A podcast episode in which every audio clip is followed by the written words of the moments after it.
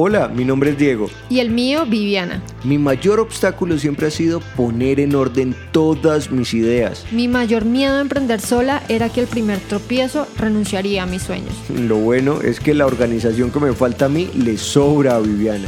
Y con Diego al lado, créame, renunciar no es una opción. Después de muchas conversaciones llegamos a la misma conclusión y es que, todo, es mejor en pareja. Hola a todos, bienvenidos a este nuevo espacio que Viviana y yo decidimos abrir para poder hablar de cómo cambiar el estatus en el cual yo me encuentro a través de el emprendimiento y efectivamente también saber o determinar cuál es el pensamiento de muchas personas y encontrar la respuesta de ¿será que es mejor emprender en pareja o emprender solo? A lo largo de este podcast les iremos resolviendo estas preguntas, pero no nos cerremos, no nos cerremos a que si es mejor en pareja o en solos, todos son bienvenidos a este podcast. Sí, efectivamente, aquí lo que vamos a hacer es plantear muchos escenarios sobre emprendimiento desde la visión de un abogado como yo, pues que efectivamente también se ha dedicado al derecho del trabajo y de la seguridad social, y Viviana, pues desde la parte financiera y ya van a ver cómo llegué a este punto de emprender.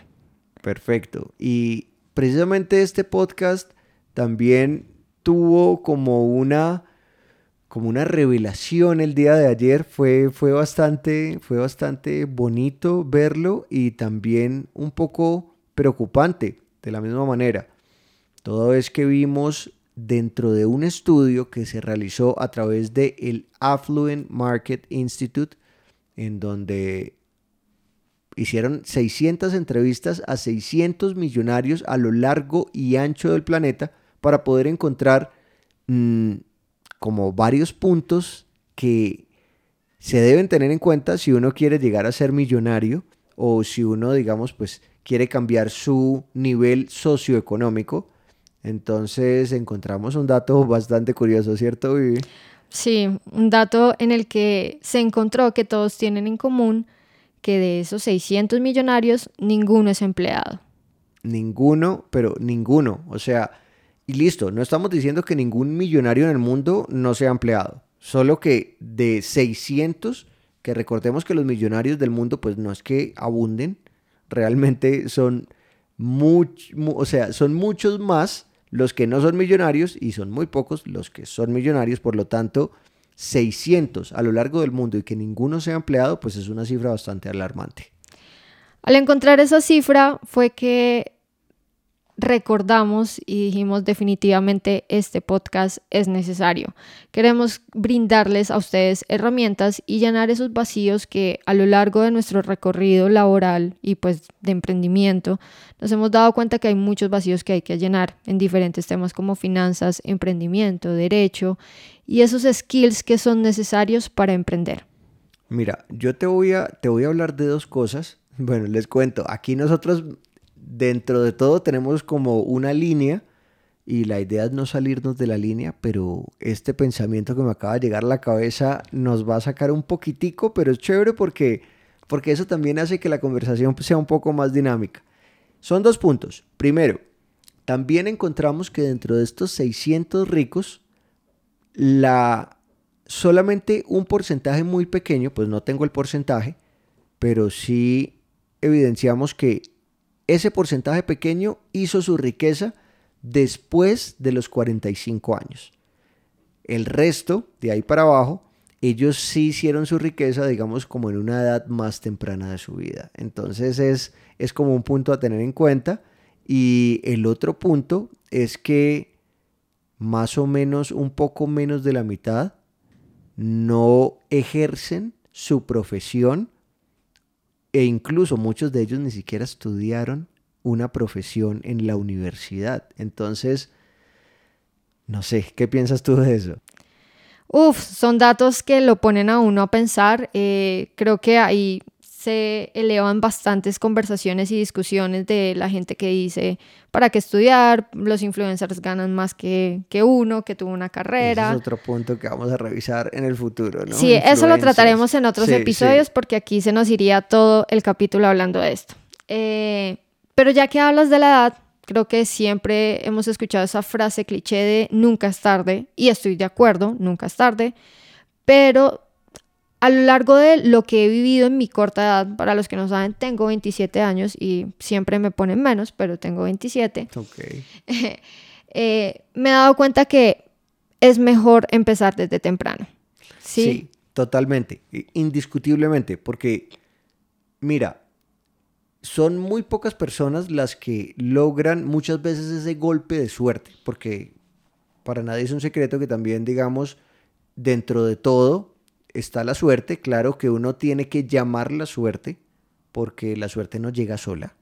Uno tiene que estar preparado para recibir todo lo que la suerte y la vida le trae a uno, pero, pero es que es complejo, o sea, es que es complejo. Entonces, digamos, se puede convertir como en un arma de doble filo, porque lo que tú estarías haciendo entonces sería retrasar tu éxito sencillamente porque otros tuvieron éxito en un futuro que no sabes si ese futuro va a ser igual para ti. Entonces dejamos de hacer hoy lo que tenemos que hacer y lo dejamos para mañana pensando en el que en que el mañana la vida me va a sonreír porque sí, porque soy una persona chévere y no, las cosas no son tan así. Sí, y hablando del nunca es tarde, no sé, quiero contarles mi, historia de cómo llegué aquí a emprender. Eh, bueno, creo que para nadie es un secreto que el que Diego haya llegado a mi vida cambió un poco mi rumbo porque yo era una persona que tenía en la mente pues que yo iba a salir y me iba a graduar de la universidad y me iba a enfocar en trabajar en banca de inversión. Ese siempre fue mi pensamiento. Efectivamente me gradué de la universidad, yo inicié mi pasantía en una banca de inversión y empecé mi mundo laboral. Así iba como mi vida se volvió un piloto automático en el que yo iba de la casa al trabajo, del trabajo a la casa.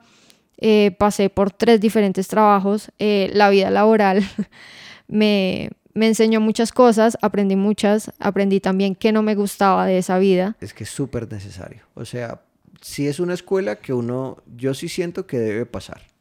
Total, hay gente que quizás no la vive, pero yo siento que igual sí es necesario, porque como les digo, ahí aprendí lo que tampoco, o sea, aprendí lo bueno y aprendí lo no tan bueno.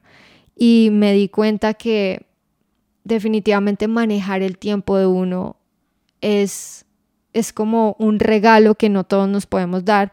Y el poder manejar el tiempo de uno nos permite abrirnos a nuevos mundos como el emprendimiento y pues ya después de llevar un tiempo viviendo con Diego, en el que yo veía él cómo llevaba su emprendimiento y su empresa de Urbe Abogados, me fui involucrando poco a poco, pero me di cuenta que el tiempo no me alcanzaba. Yo tenía que cumplir un horario de 8 a 5 de la mañana en mi último trabajo, de 8 a 5 de la tarde, perdón.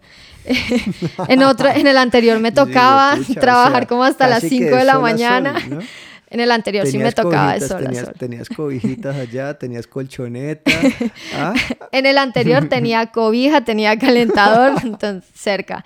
Eh, pero me di cuenta que, pues no, no alcanzaba el tiempo, pero no era capaz de tomar la decisión de, de decir, me aparto de ese mundo laboral y empiezo a emprender. Obviamente siento que mi situación es muy diferente porque yo tenía el apoyo tuyo, que es un factor súper clave. Si uno va a emprender, y uno va a dejar eso que tiene fijo es porque el emprendimiento de uno ya está lo suficientemente estable para que me dé para vivir. Entonces, en este caso, pues yo renuncié a mi trabajo y me fui a trabajar netamente con Urbe Abogados para paralelamente poder desarrollar mi emprendimiento.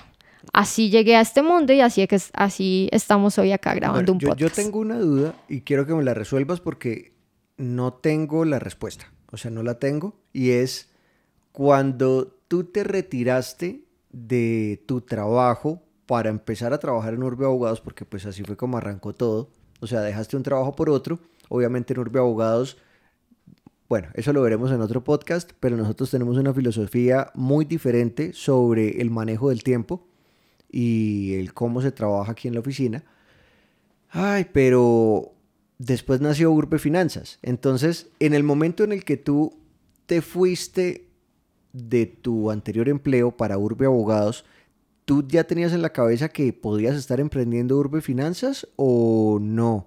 ¿O sencillamente fue algo que se dio después? ¿O cómo fue la cosa? O sea, no, la verdad no recuerdo ya muy bien cómo fue. Así como que estuviera 100% segura de que iba a salir, no. O sea, era algo que veníamos hablando desde hace mucho tiempo, pero siento que era algo que exactamente se hablaba y se quedaba ahí. ¿Cómo nació? Pues llegó pandemia. Eh, nosotros aquí encerrados en la casa, quedamos encerrados en un cuarto porque el apartamento estaba en remodelación. o sea, ustedes no se imaginan el inicio de pandemia para nosotros, cómo fue. Aquí les contamos una infidencia de hogar y es que nosotros arrancamos una remodelación más o menos como que como un mes y medio antes de que arrancara la pandemia y la remodelación era extrema, o sea, se iban pisos, se iba a todo porque nos estábamos pasando un nuevo sitio y marica, no, o sea, nos quedamos prácticamente arrumados en un cuarto los dos, todo destruido porque no teníamos piso, en gran parte no teníamos techo, habían unas paredes que se habían tumbado, en fin, dentro de los primeros tres meses, tres o cuatro meses de pandemia, estuvimos encerrados prácticamente en un cuarto comiendo polvo. Literal. Entonces, al estar encerrados ahí en un cuarto tan pequeño, bueno, o sea, como que al principio súper bien, hay unas mini vacaciones, pero pues el, el tiempo empezó a pasar y, y como que dijimos, no, oiga, sí hay que hacer algo y efectivamente la regla básica de finanzas la empezamos a aplicar acá y fue hay que generar diferentes fuentes de ingresos Obviamente un emprendimiento no te lo genera de una vez, o sea, un emprendimiento tiene su paso a paso. Pueden existir algunos que sí de entrada te generen ingresos, pero quizás otros no. Así que dijimos, no, hay que lanzar Urbe Finanzas, hay que crearlo, creemos la cuenta de Instagram y empecemos a grabar nosotros mismos. Yo quería grabar, editar, yo quería hacer de todo. Nosotros queríamos hacer todo y después nos dimos cuenta de lo mismo el tiempo. O sea, prácticamente en este, en este primer podcast estamos hablando y siempre el punto de referencia ha sido el tiempo, porque al final saben una cosa, y, y eso lo he leído por ahí en varios libros. Si nosotros medimos todo a través del tiempo, podríamos estar diciendo que en teoría todos tenemos siempre las mismas 24 oportunidades todos los días de cambiar nuestras realidades. Entonces, chévere, chévere, pero, pero no, o sea, igual muy bacano, muy bacano porque como que me trae recuerdos y todo eso es muy bonito. Y miren otra cosa también súper curiosa. Aquí toda echada la agua, Viviana. Urbe Finanzas estuvo prácticamente más de un año solamente con redes sociales. O sea, es decir, no existía en la vida jurídica. Sencillamente era producto de nuestra imaginación y de las redes sociales. O sea, hasta este año fue que se creó la empresa. Eso sí, y juete, juete. Pero bueno. en otros capítulos hablaremos de la importancia de crear una empresa Totalmente. Con todas las de la ley. Totalmente, totalmente. Y también es muy bueno, y para eso ya tenemos un invitado por ahí para un próximo capítulo, en el que vamos a hablar de los activos intangibles y cómo estos están cambiando el mundo. Uy, sí, me acordé muchísimo de un video que vimos en TikTok donde muestra que actualmente todo el mundo se mueve por activos intangibles. Las empresas están llenas de activos intangibles y hacia allá va el futuro. Sí, pero bueno, entonces, ahora nada, ya que Viviana habló y habló de su experiencia, pues... ahora te toca a ti. Pues sí, me va a tocar a mí porque esto, este podcast es de los dos, no solo Obviamente, obviamente. Bueno, entonces mira, Mira, no, mira tú no, miren todos, miren todos, pues miren todos los que están escuchando este podcast. Es que realmente aquí cuando uno se está mirando a los ojos, uno piensa que está teniendo como una conversación solo con una persona, pero no, la conversación es de todos y aquí estamos todos presentes. Entonces, bueno, ay, ¿cómo arranqué yo? Primero, eh, emprender en el mundo del derecho es fácil y es duro a la vez. Primero, nadie o sea, yo no conozco la primera persona que diga, yo quiero salir a contratar a un abogado sin experiencia. O sea, no, para nada. Entonces, la experiencia en un abogado es súper vital y por esto, digamos, como que uno siempre busca o gente reconocida o abogados experimentados o gente que pueda recomendar a algún abogado porque efectivamente, pues, se le dieron las cosas con él y, y le pareció, pues, digamos, como una buena persona. ¿Por qué hablo también de la buena persona? Porque efectivamente después de muchas encuestas que he hecho con un proyecto que yo tengo que se llama El Abogado Ramírez en redes sociales, por favor los que no me sigan, vayan a seguirme, eso alegraría muchísimo mi corazoncito. El, aquí he preguntado qué tan buena reputación tienen los abogados y más del 95% de las personas han respondido que no tienen una buena reputación. Entonces eso para mí es bastante preocupante el proyecto, de hecho, del abogado Ramírez es como otro emprendimiento que yo tengo que está bastante quieto, pero nada, o sea, ay, emprender es duro. Emprender es duro, pero, pero es muy lindo. Eh, resulta que volvamos al punto de Urbe Abogados, enfoquémonos, enfoquémonos, Diego, enfócate. Siempre te vas por las líneas y empiezas a abrir nuevos caminos. Sí, yo sé, pero bueno, eh, resulta que yo siempre tenía como en la cabeza hacer dos cosas. Uno, trabajar, pues normalmente a través de un contrato de prestación de servicios, porque así es como normalmente las entidades del Estado o muchas empresas contratan, cosa que no debería ser así. Y resulta que yo quería tener mi contrato, o sea, tener un ingreso fijo, y por otra parte tener un emprendimiento que dentro de mi visión inicial de una persona muy joven, no, y no una persona tan joven así como Viviana que la tiene clara, sino una persona tan joven que no la tiene clara como yo no la tuve tan clara. Pensaba que el emprendimiento era, como yo decía, para los juguetes. Así de sencillo. Entonces yo decía, listo, tengo un ingreso fijo que es el que costea mis gastos y el otro es para los lujos, para los juguetes, para lo que uno haga. Para los viajes. Para los viajes, en fin. O sea, yo no pensaba en, en que mi emprendimiento realmente iba a crecer como yo veo que ha crecido. Entonces, nada, eh, después de eso, después de venir trabajando en ambos proyectos, que era el proyecto de, de ser contratista y el proyecto de tener a Urbe Abogados, me di cuenta que el enano empezó a crecer y Urbe Abogados empezó a crecer, empezó a crecer, hasta que yo llegué a un punto en el que vi que Urbe Abogados me estaba generando más de lo que me daba el contrato y yo le estaba gastando 8, 10 horas de mi vida al contrato de lunes a viernes y a Urbe Abogados le gastaba 4 horas, 5 horas, o sea, menos de la mitad del tiempo que usaba. Y ahí fue cuando yo dije, oiga, ya va. Vamos a hacer un análisis básico, Diego. Si tú le estás aplicando 10 horas de trabajo a una entidad pública para que te paguen X suma de dinero y Urbe Abogados te está dando lo mismo o más con menos tiempo, ¿qué pasaría si tú empleas ese tiempo que le das a la entidad pública, a tu emprendimiento, y probemos a ver cómo crece? Y ahí tomé la decisión. Eso, esa decisión ya de apartarme de los contratos fue en el año 2017, finales. Ya para el año 2018, Urbe Abogados fue mi única responsabilidad y el crecimiento que tuvo del 2018 a la fecha fue pucha. O sea, nunca me lo imaginé. Realmente, He sido testigo desde el principio. Nunca me lo imaginé y nada, esa es como, como la historia.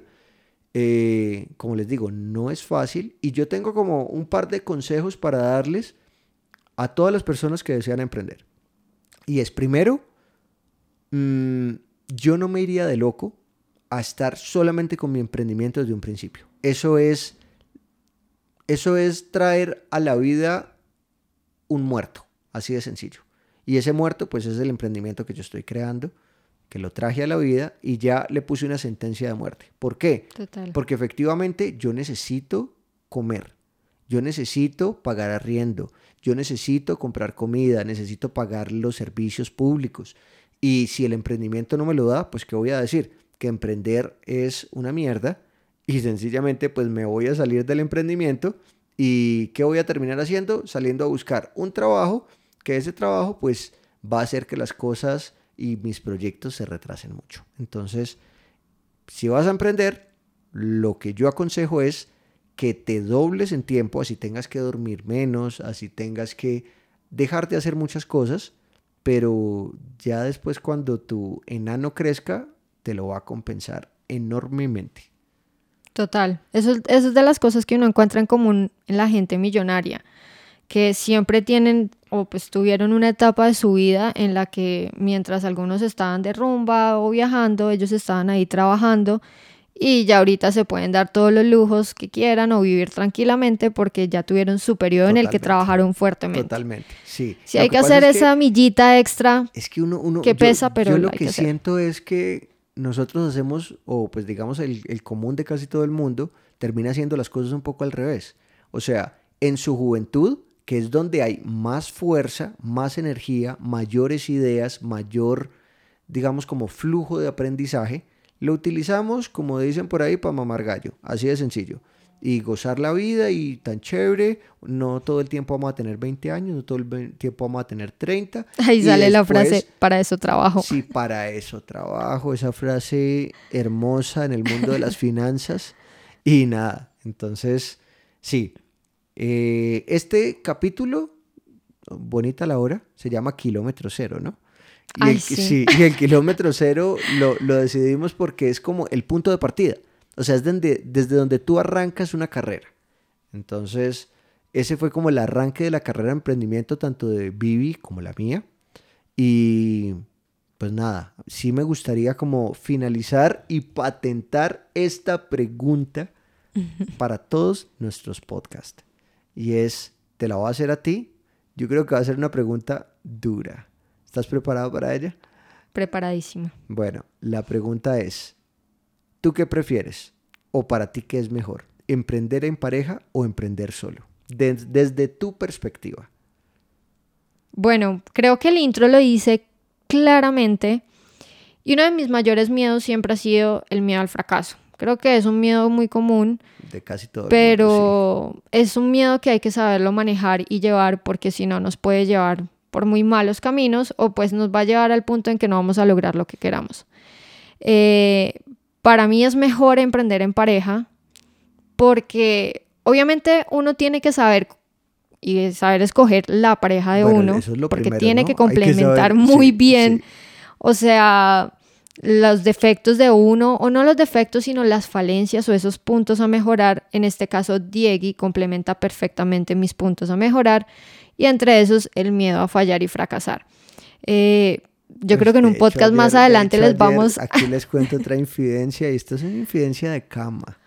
Ay, no. Ay, ayer, ayer tuvimos, ayer tuvimos una conversación larga, como hasta las 11, 11 pasadas de la noche, frente a nada, o sea, como, ah, es que, ¿qué es lo que pasa? Yo a veces veo, yo a veces veo mucho miedo en tu cara, yo a veces veo mucho miedo en tus ojos, entonces fue madre, o sea, como que e, es como un yo estoy aquí, ¿sí? O sea, yo estoy acá, ¿cuál es el miedo? O sea, ¿qué es lo peor que puede pasar? ¿Sí? Entonces, entonces, uy, pucha, es duro, es duro porque a veces, digamos, como que uno, uno, no sé, yo soy una persona un poco soy calmado pero explosivo. Es una, es una como combinación rara, ¿sí? Total. Eso lo hablaremos en otros episodios también. La relación de pareja en entorno laboral. Sí, y entonces, no sé, o sea, y la otra es que yo cuando tengo un pensamiento, tengo algo metido en la cabeza para que me lo saquen es duro. Y a Viviana le pasa lo mismo. A Viviana le pasa lo mismo. Lo que pasa es que, bueno, no sé, es, es mi percepción, pero yo siento que tiendo a ser más positivo y tú no eres tan positiva como yo. Entonces, me cho o sea, a veces hay choques ahí, pero pues nada, o sea, son cosas que obviamente con diálogo se solucionan muy chéveres y al final nada, todos los puntos de vista son válidos, nadie tiene una razón absoluta y eso lo deben tener en cuenta ustedes a la hora de emprender en pareja también. Totalmente. O sea, aquí queremos mostrar la realidad, ¿no? No vamos a venir aquí a mostrar que todo es color rosa, que no. hay problemas, que todo fluye perfecto. Siempre hay cosas y puntos por mejorar. Nosotros todos los días solemos tener conversaciones en las que buscamos mejorar y pues sí, las personalidades también influyen bastante a la hora de emprender, pero como les decía, Diego viene siendo ese complemento perfecto para mis temores o puntos que debo mejorar, entre esos el miedo al fracaso o cuando me estanco como que siento que la cosa no fluye y digo, no, o sea, voy a dejar esto, pero él está ahí como para decir, ah, ah, alto, o sea, siempre hay una solución, hay un camino diferente por tomar y lograr lo que uno quiera.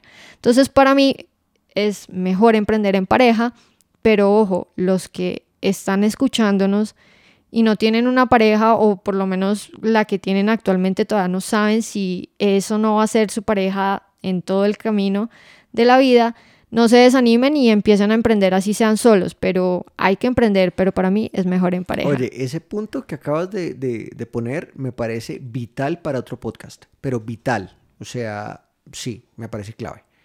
Vamos a tenerlo ahí. Eh, no sé, ¿tú tienes algo por preguntarme? Aquí ya que entramos como en puntos. Creo que nos estamos metiendo en temas muy personales, no mentiras. Eh, no, te devuelvo la misma pregunta. ¿Es mejor emprender en pareja o emprender solo. ¿Tú viviste las dos etapas? Sí, realmente yo viví las dos etapas, o sea que sí puedo tener como cierto, digamos, punto de vista eh, en, ambos, en, ambos, en ambos eventos. Eh, a ver, cuando emprendí solo, vean, es muy raro. Cuando, cuando uno empieza un emprendimiento, bueno, eso sí no es raro, cuando uno empieza un emprendimiento uno es la secretaria, el mensajero, eh, el, que, el, que lleva el que saca las copias, el que lleva los tintos, todo, uno es todo. Y es muy curioso, es muy curioso. Aquí les voy a dar una infidencia de Urbe Abogados.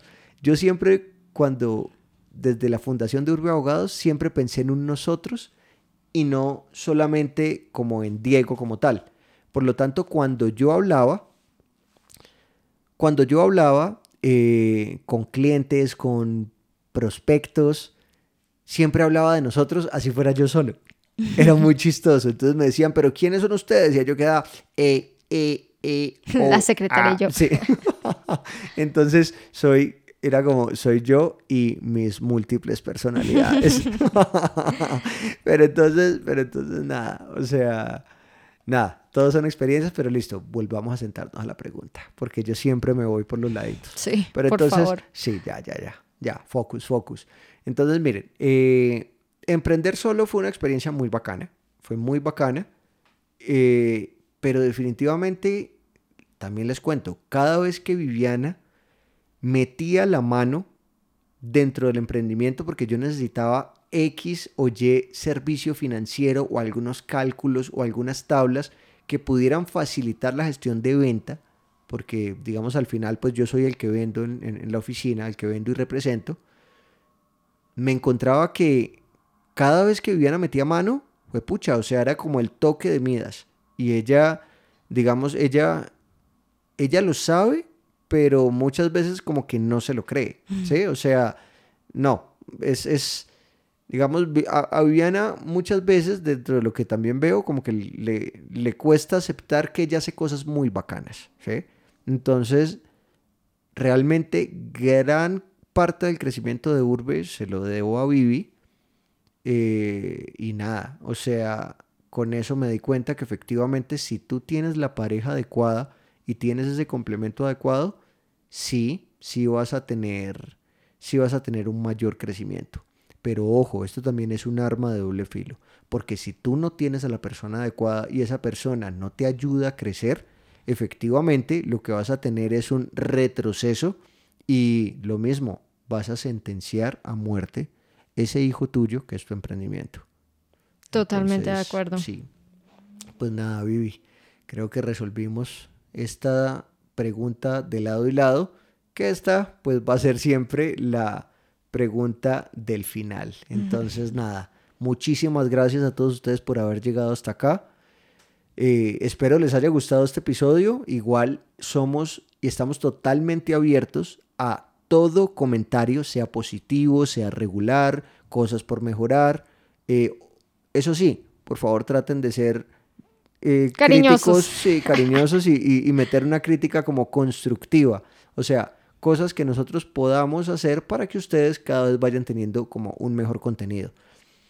También, Total. Sí, también. Déjenos, porfa, en los comentarios para los que nos están viendo en YouTube o si nos escuchan por Spotify, eh, nos pueden dejar un mensaje en nuestras redes escribiéndonos qué quieren escuchar o exactamente también qué quieren que mejoremos, porque aquí estamos para crecer y mejorar.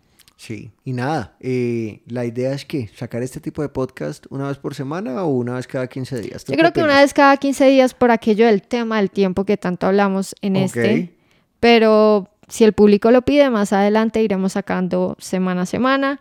En serio, mil gracias por haber llegado hasta aquí. Si llegaron fue porque les gustó y de- compartan. Y antes de, antes de, una cuñita. Tenemos, digamos, eh, redes sociales que son arroba urbeabogadosco, arroba urbeabogadosco en Instagram, en Twitter eh, y en Facebook. En, en TikTok creo que es arroba urbeabg, creo que es, ¿sí? No sé. Bueno, pero Urbe Abogados. Escriben Urbe Abogados y bueno, las tuyas, tu cuña, porque si no, no vamos a ganar seguidores. Y si Esto no, es ¿cómo para vamos- ganar y si no, seguidores. ¿cómo, cómo vamos a ser influencers y millonarios influencers? Eh, nada, nos pueden seguir en Urbe Finanzas, eh, sin el co, así solito, Urbe Finanzas, en Instagram.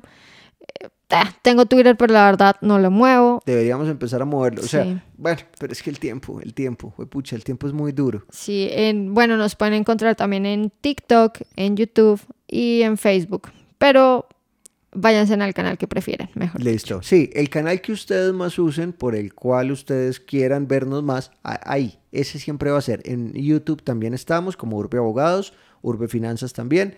También vamos a tener, pues, el, el propio YouTube que, de, de Mejor en Pareja, pues, que imagino que se llamará Mejor en Pareja, no lo hemos creado. y, y obviamente, sigan al abogado Ramírez también, síganlo, síganlo para que el abogado Ramírez se ponga feliz, para que sea un, un abogado feliz. Un abrazo a todos y nos vemos en el próximo Bueno, episodio. Chao, Chao, chao. chao.